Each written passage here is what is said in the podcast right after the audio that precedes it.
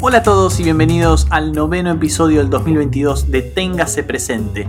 Mi nombre es Marcos Falcone y seguimos en esta seguidilla de invitados que ya han pasado por este ciclo en otra oportunidad, aunque les prometo para la semana que viene que vamos a tener una novedad.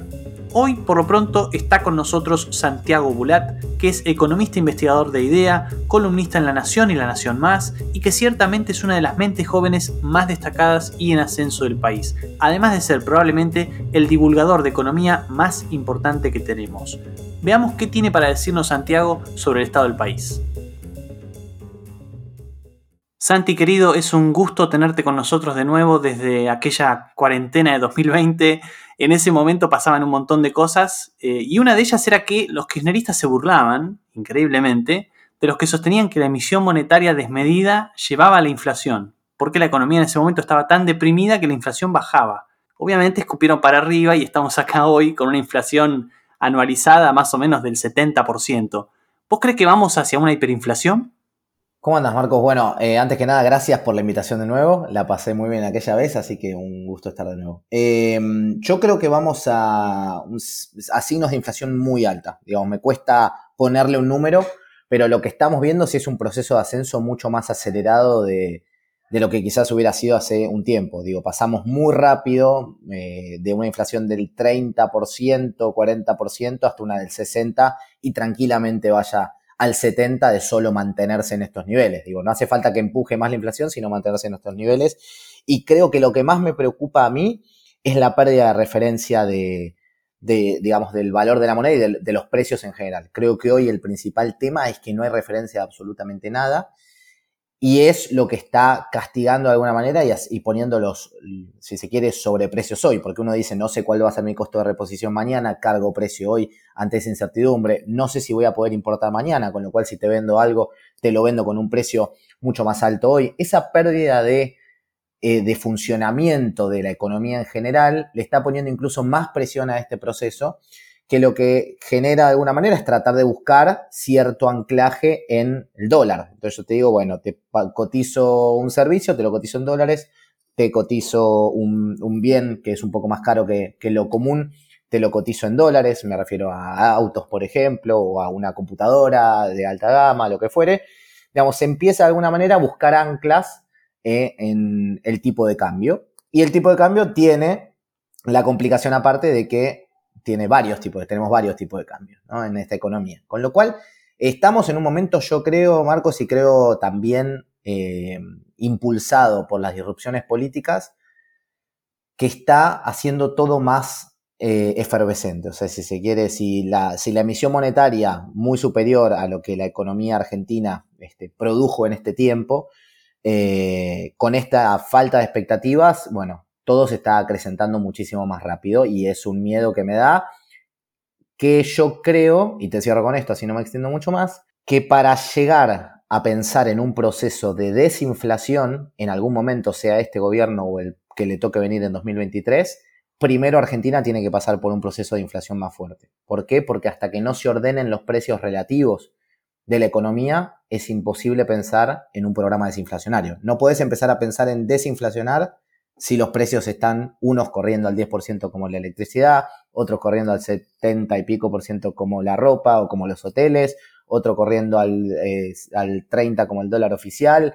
Este, digo, tenés que reordenar esos puntos para después recién poder pensar en bajar la inflación. Así que efectivamente creo que vamos a una inflación más alta y vuelvo a lo primero, me cuesta ponerle el numerito adelante. O sea que me surgen un montón de, pensamientos después de lo que decís. Sobre todo el más inmediato es respecto del tema de la pérdida de referencia de precios.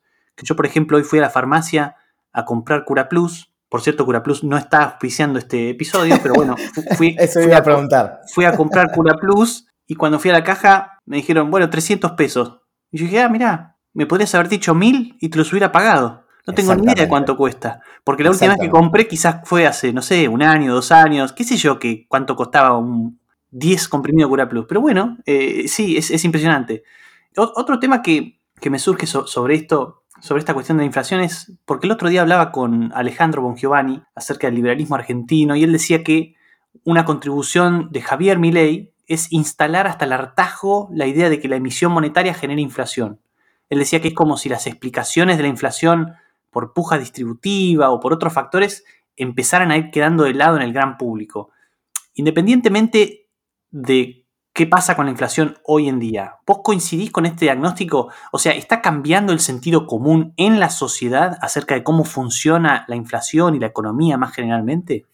Mirá, eh, bueno, es un mundo súper eh, rico el que, el que traes. Si vos mirás la conferencia de prensa, la última de Cristina Fernández de Kirchner, que era un acto que no tenía nada que ver con hablar de la inflación, agarra un cuadro en el cual muestra la emisión monetaria, el M2 y el M3, digamos, la base monetaria y la base monetaria ampliada. No me voy a meter en detalle técnico, no es la idea, pero lo que digo es, hasta incluso la vicepresidente puso sobre la mesa su opinión respecto del efecto de, este, digamos, la emisión monetaria sobre la inflación.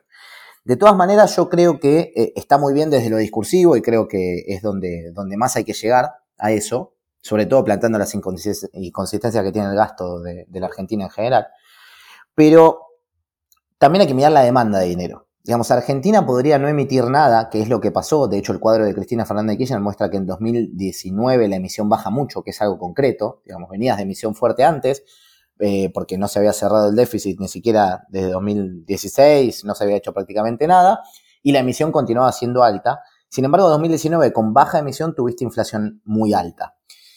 Y, ahí es donde todos empiezan a, eh, discutir un, poco y quienes se agarran de la idea de que no tiene nada que ver una cosa con otra, de que, eh, bueno, justamente no emitís nada y tenés alta inflación. Bueno, lo que tenés que ver ahí es la demanda de, de pesos. Básicamente, cuando vos tenés una desconfianza tal cayeron los depósitos en dólares un montón, digo, la gente fue a sacar los depósitos de, los bancos y lo que hizo previamente a sacar los depósitos de los bancos es pasar todos los pesos que tenía a dólares. Entonces, si uno ve cómo quedó la oferta monetaria y la demanda de, de, dinero, es cierto que bajó mucho, pero porque la gente se sacó directamente los pesos de encima para pasarse a otra moneda por la desconfianza que había.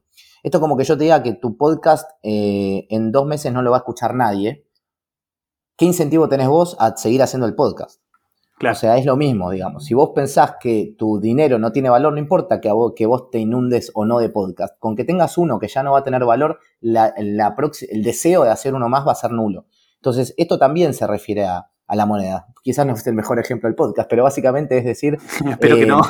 Si no vas, si no vas a, este, si nadie va a demandar eso, es improbable que vos lo demandes hoy y sacártelo encima hoy va a tener efectos sobre los precios este, y sobre todo sobre, ese dinero. ¿no? Entonces me parece, primero que sí, creo que Javier Milei tiene la, eh, digamos, ha puesto en jaque un montón de cosas eh, desde lo discursivo de la, economía, que eran temas muy tabú, que de repente empezaron a estar sobre la mesa, pudiendo estar más a favor o más en contra, pero que sí puso temas sobre la mesa que de repente se hablan hoy mucho, con mucha más este, liviandad. El caso Aerolíneas Argentinas también, que no tiene nada que ver con la emisión monetaria, pero él este, daba su propia solución frente a una deficiencia del gasto que antes por ahí eso no se hablaba. Entonces creo que sí, creo que es algo muy valioso desde ese lado. No caería exclusivamente en la trampa de que es la emisión nomás. Argentina tiene un problema de que nadie quiere pesos. Entonces, Estados Unidos puede emitir todos los años si quiere. Ahora se fue un poco de rosca en la pandemia, demasiado de rosca. Emitió mucho más de lo que había sido en, la crisis de 2008. Y eso sí le está generando un efecto inflacionario, pero podría haber emitido todos los años, eh, digamos, anteriores a un ritmo más o menos normal del crecimiento de la economía y eso no le hubiera generado ni, cosquillas a la inflación. Entonces, eh, separo esos dos mundos para que no caigamos solamente en la lógica de emisión e inflación. También hay que ver mucho la demanda y a Argentina lo que más le complica es que puede no financiar nada con pesos, pero la demanda de pesos está en baja y todos queremos este, sacárnoslo de encima, que eso tiende a generar procesos inflacionarios o de depreciación del peso. No, por supuesto, no hay que separar nunca la, oferta de dinero de la demanda de dinero, ¿no? Eh, ¿Y vos ahora estás dando clases en la UBA, Santi? Eh, sí, ahora, digamos, terminé mi parte, porque eran tres clases, cuatro clases al principio, y ahora retomo en el segundo cuatrimestre. ¿Y ves algunos cambios en los estudiantes de economía? ¿En las motivaciones o, en cómo, cómo, ven ellos la economía? Eh, creo que sí. Sí, te diría que sí. te diría que hay mucha obviamente es la heterogeneidad que tenés en la uva, ¿no? Digo, salvando eso, pero, pero creería que desde mis cursos, si se quiere, cuando yo era alumno, hay un cambio bastante grande a, estos temas, sobre todo la, ineficiencia del gasto, a la necesidad de un equilibrio fiscal, digo, justamente doy clases en ese sentido, eh, de sostenibilidad de la deuda y demás, eh, que básicamente sí, hay mucho, si se quiere, mucha más este, previsión, o por lo menos eh, se preguntan mucho más por qué es tan ineficiente la, digamos, la ejecución del gasto público acá en la Argentina, por qué es insostenible, por qué en otros países no. Digamos, me parece que eh, hay una especie de concientización, si se quiere, y de este impacto que tiene la emisión monetaria permanente, por lo menos, y, alocada, como la llevamos en la Argentina, ¿no? Así que eh, sí, me parece que te diría que sí, no lo había pensado mucho, pero ahora que me lo dijiste, es, es cierto y lo hago en comparación a lo que fue mi camada, si se quiere. Claro. Y respecto de la educación económica, e incluso también de, la educación financiera, de las finanzas personales. ¿Vos crees que haría falta más de esto en las escuelas, por ejemplo, antes de llegar a la universidad? ¿O, cambiar la forma en la que se enseña en la universidad sobre estos temas? Em, lo, primero te lo puedo asegurar. Yo no tengo dudas que, que sí es necesario que en la secundaria se empiecen a hablar de estos temas. Digo, y no, eh, no llegar con, sin nociones respecto de temas básicos de economía.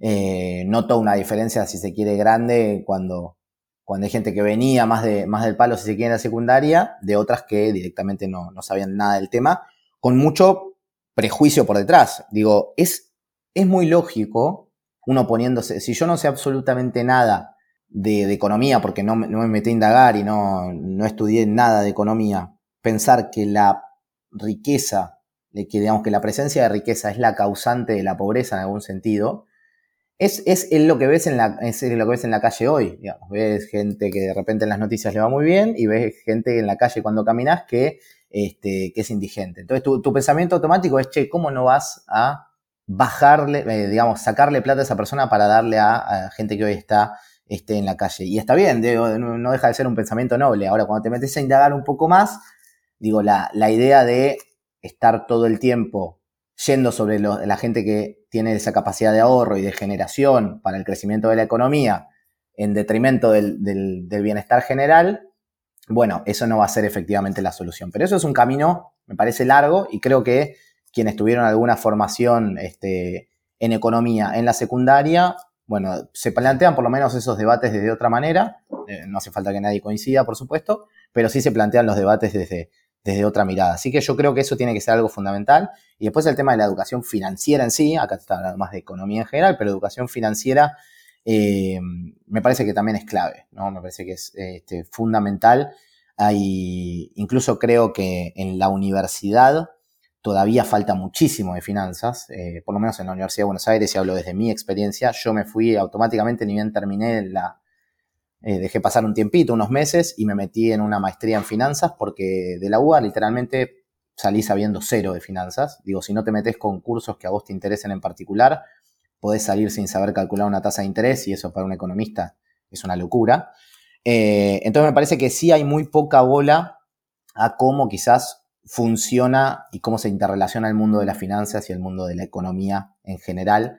Eh, creo que en la UBA está algo más denostado, si se quiere, y yo le daría bastante más, más bola a ese mundo que cada vez es más, más relevante, sobre todo en este contexto de lo que está pasando ahora hoy.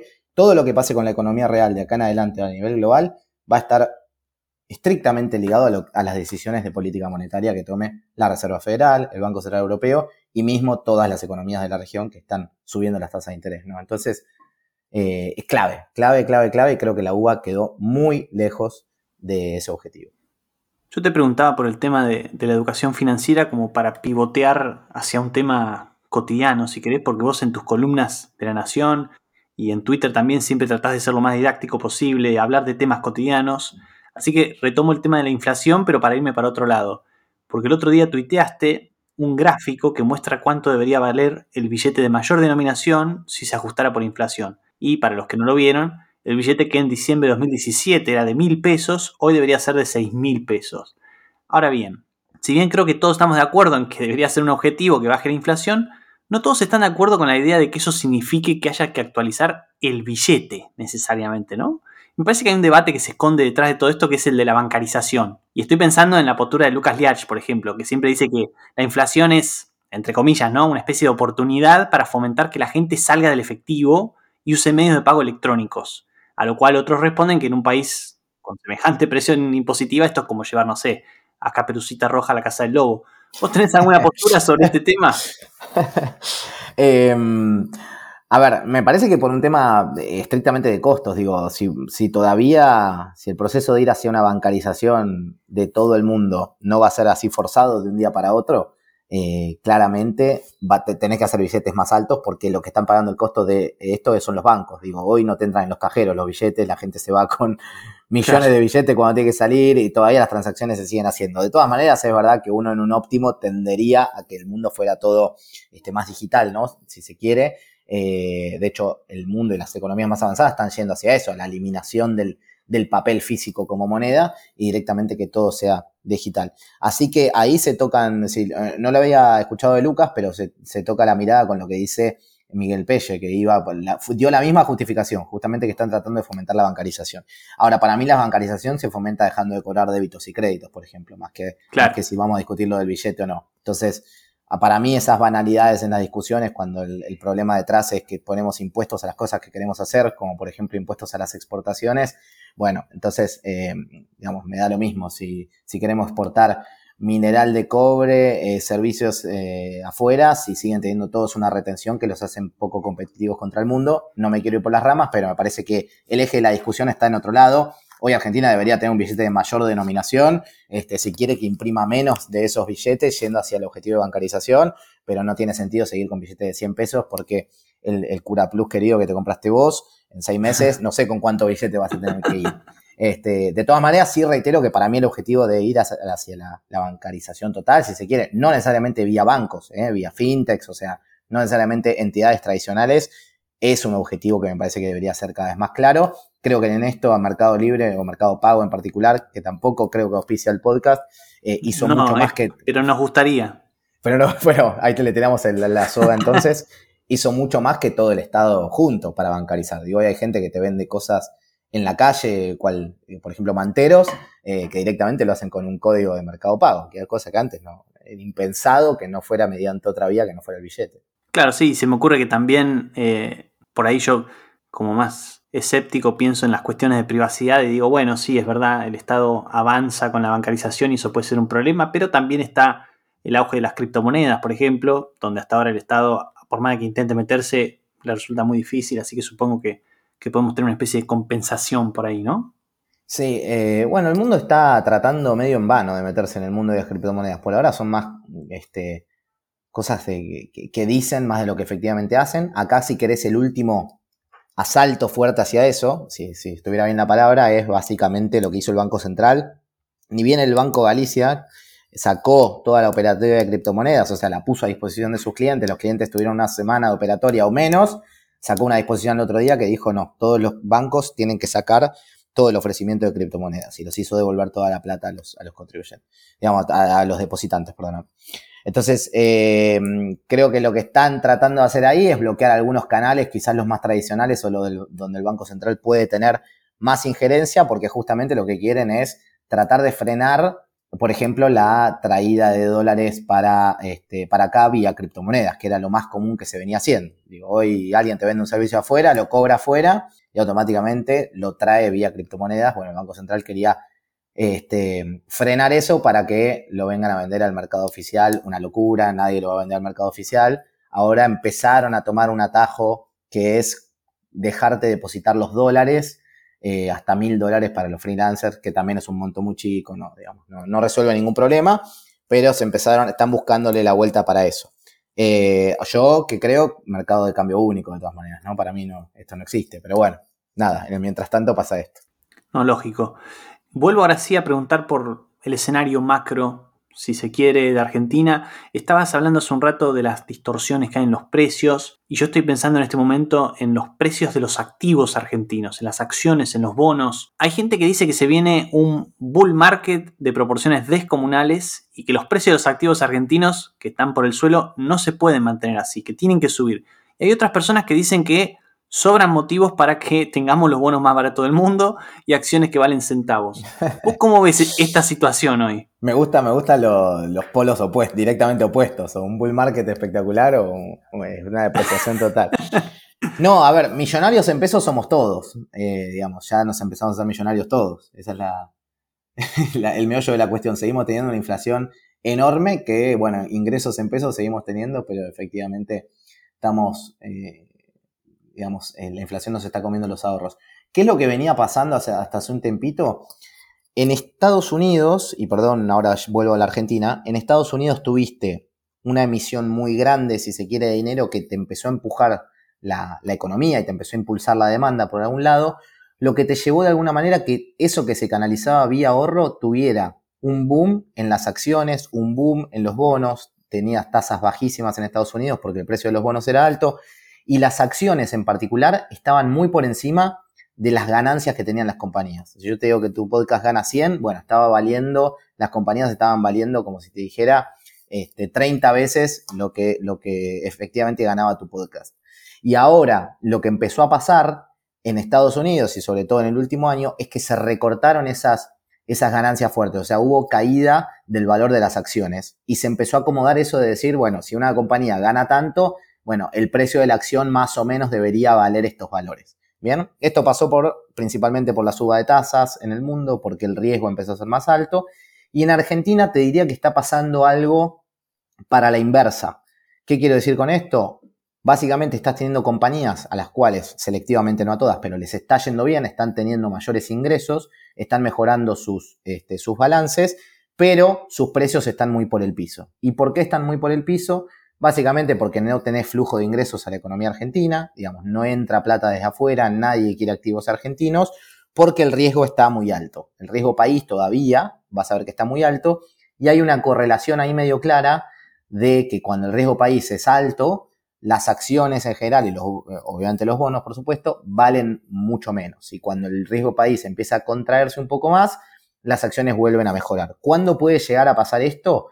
Básicamente Argentina no va a cambiar los fundamentals que tiene de acá al próximo año, con lo cual uno podría pensar que las acciones en general, en promedio, el normal, obviamente hay excepciones, eh, debería sostenerse en estos niveles no mucho más alto, pero que el año que viene, a medida que haya una especie de, cambio, eh, la gente empiece a comprar, que va a haber un cambio mayor en la economía, que va a haber un, este, digamos, un, cambio más radical con muchos cambios de fundamentals dentro de la macro que te pueden mejorar. Digo, en su momento cuando eh, entraba Cambiemos con un aura de, que, de que esto mejoraba todo y que se terminaba el kirchnerismo en su momento, mejoró mucho antes el precio de las acciones antes de que ingrese, porque básicamente uno compra por, por perspectiva. Bajó el riesgo país, la gente empezó a comprar acciones, las acciones subieron bastante antes de que terminara el gobierno, el segundo gobierno de CFK.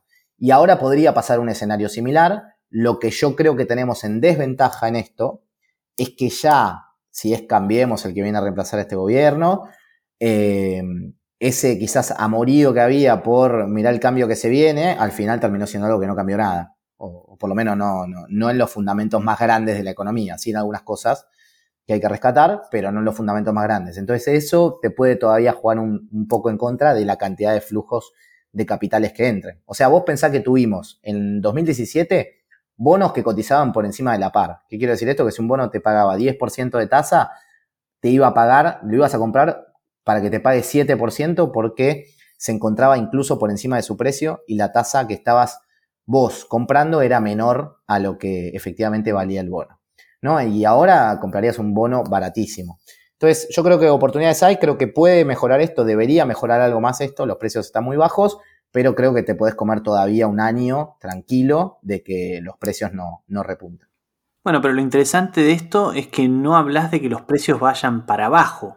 Y la pregunta que me surge es si para vos el riesgo político ya está todo priceado, por así decir, en los activos. Si nosotros podemos tener un gobierno que sea incluso peor que el que tenemos hoy la probabilidad de default implícita que tienen los bonos hoy es que en 2025 hay 80% de chances de que vos, en, sí, 2025 hay 80% de chances de que la deuda argentina se defaultee.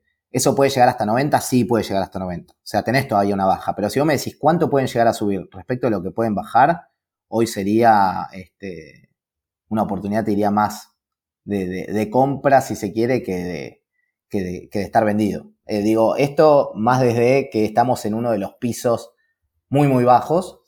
Eh, la economía argentina tiene un riesgo hoy implícito, no te diría que de los peores, porque hemos llegado a tener a, a 4.000 en el último tiempo y tranquilo, con lo cual es verdad que puede ir todavía más abajo, pero que ya todos están viendo que la inflación está en torno al 70 y pico por ciento, ya todos están sondeando muchísimo más a la oposición de lo que, de la validez que le dan a lo del gobierno actual.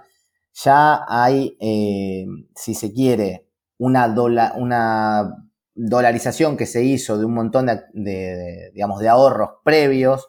O sea, hoy no tenés, si se quiere, una salida tan masiva porque no hay gente comprada. Entonces, la, salida que podrías tener en otro contexto, digo, en las PASO 2019, previo, había mucha gente muy comprada. Entonces, la salida de eso fue brutal porque fue con mucha fuerza. Hoy ya no hay, si se quiere, tanto ahorro este, canalizado dentro de la Argentina porque muchos de los que se fueron nunca volvieron. También. Eh, de todas maneras, sí, no me quiero escapar de esto y creo que ahí tenemos un problema.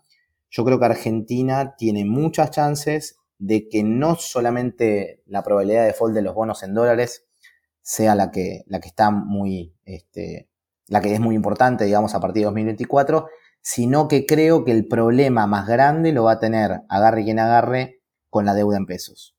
Ya vivimos un reperfilamiento, ni bien este, estaba terminando el gobierno anterior, y creo que estamos muy cercanos a que la situación de la deuda en pesos se complique no, si querés me expando por ahí, si no, no digo mucho más, pero, pero creo que es el principal riesgo que vamos a tener que ver antes de empezar a ver incluso la parte de los dólares.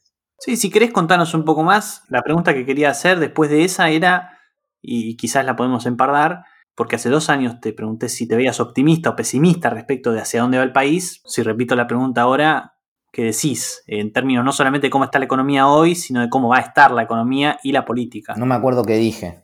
No importa, mejor. Así que Em, te voy a ser sincero, creo que, que, no, estoy muy positivo. La verdad es que no, estoy muy positivo. Em, trato de serlo, en general siempre trato de ser un poquito más positivo. Eh, le mando un abrazo a Claudio Sucho que, me, llevó por esos caminos. Un grande, Claudio. Pero, gracias, total. Este, y oriundo de Mar del Plata. Además, este, lo más importante de él es eso. Claro, además son las otras cosas. No, lo, lo que veo, sí, Marcos, que me parece que lamentablemente creo que vamos a ir a una crisis, si se quiere, que puede, ya estar en precios o no, digo, eso quienes estén al día a día de las acciones lo podrán decir mucho mejor que yo, de lo que veníamos hablando antes, pero creo que, que, Argentina obligatoriamente está... ¿Viste cuando, cuando uno ve los procesos de los periodos de crecimiento largos que tuvo la, economía argentina en, en, los últimos 30 años, si se quiere, desde la vuelta de la democracia para acá?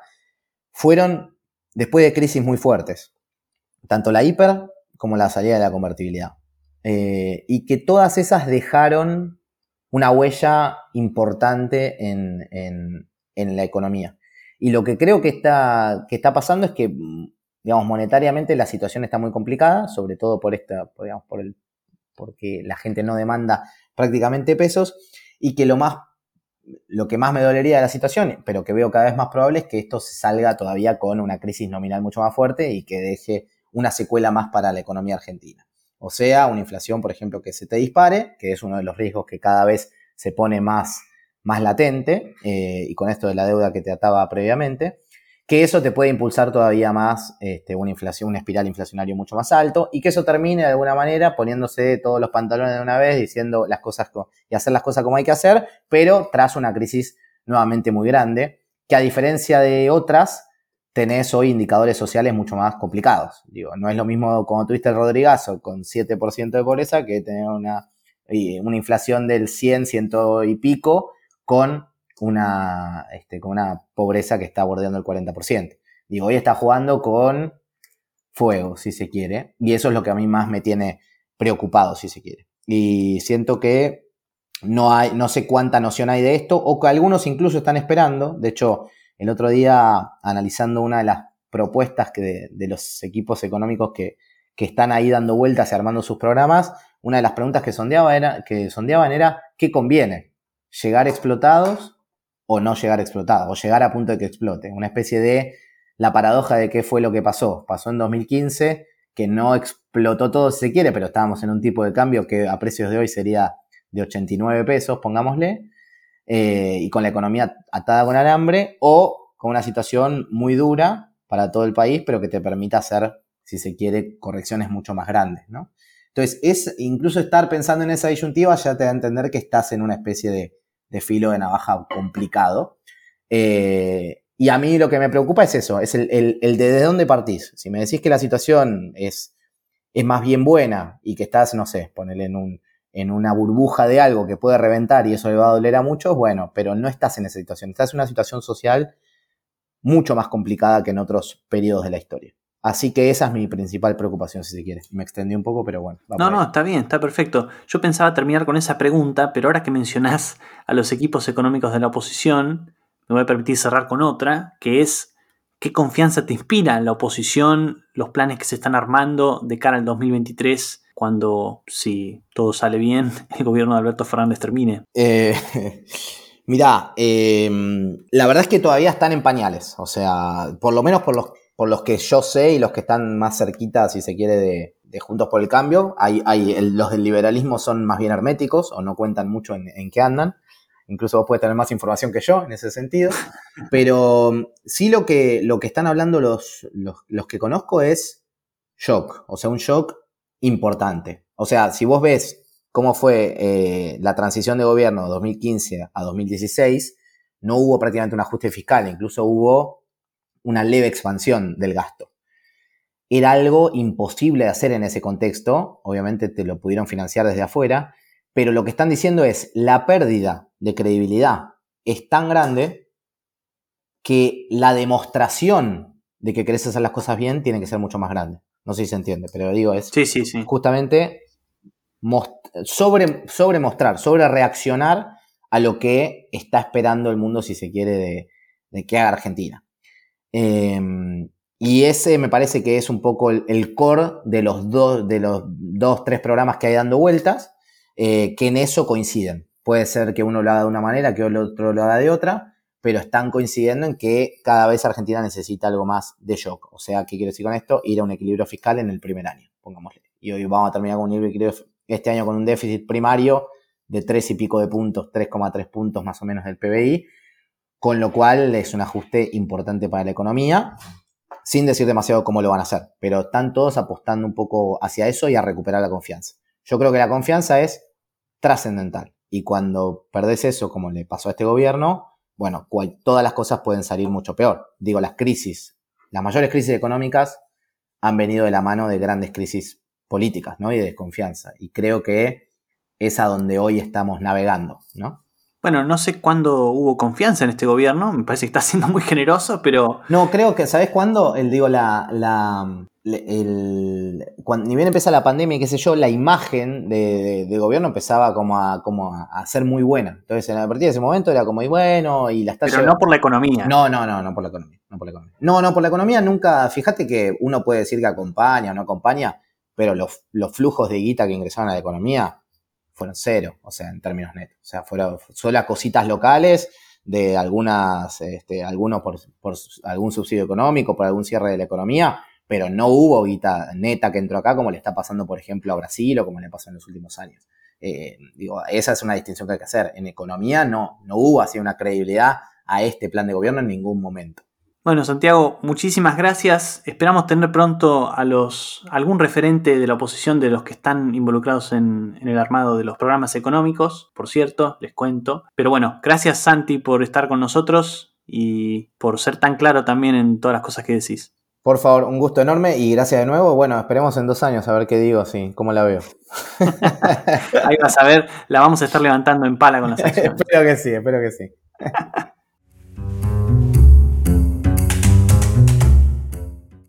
Ahí estaba Santiago, clarísimo como siempre, pero lo interesante es que él es claro pese a que navegamos en un mar de incertidumbre, ¿no? Porque no sabemos ni qué puede hacer este gobierno, ni si vamos a tener un cambio de gobierno, ni qué puede hacer un próximo gobierno, y en ese marco escuchar una voz como la de Santiago es algo muy bueno. Yo particularmente me quedo con la cuestión del sentido común, ¿no? Sobre el que hablamos al principio, porque pese a las malas noticias económicas que recibimos todos los días, es una señal de esperanza que el entendimiento típico de la economía sea otro y permita, de una vez por todas, llevar a cabo las reformas que necesita la Argentina para progresar. Y en ese sentido, el aporte de Santiago es muy valorable. Si disfrutaron de este episodio o de episodios de años anteriores, una vez más los invito a suscribirse a este podcast en Spotify, Apple, Google o su plataforma preferida. Les agradezco a todos ustedes por haberme acompañado esta semana y los espero el próximo jueves con una nueva edición de Téngase Presente. Muchas gracias.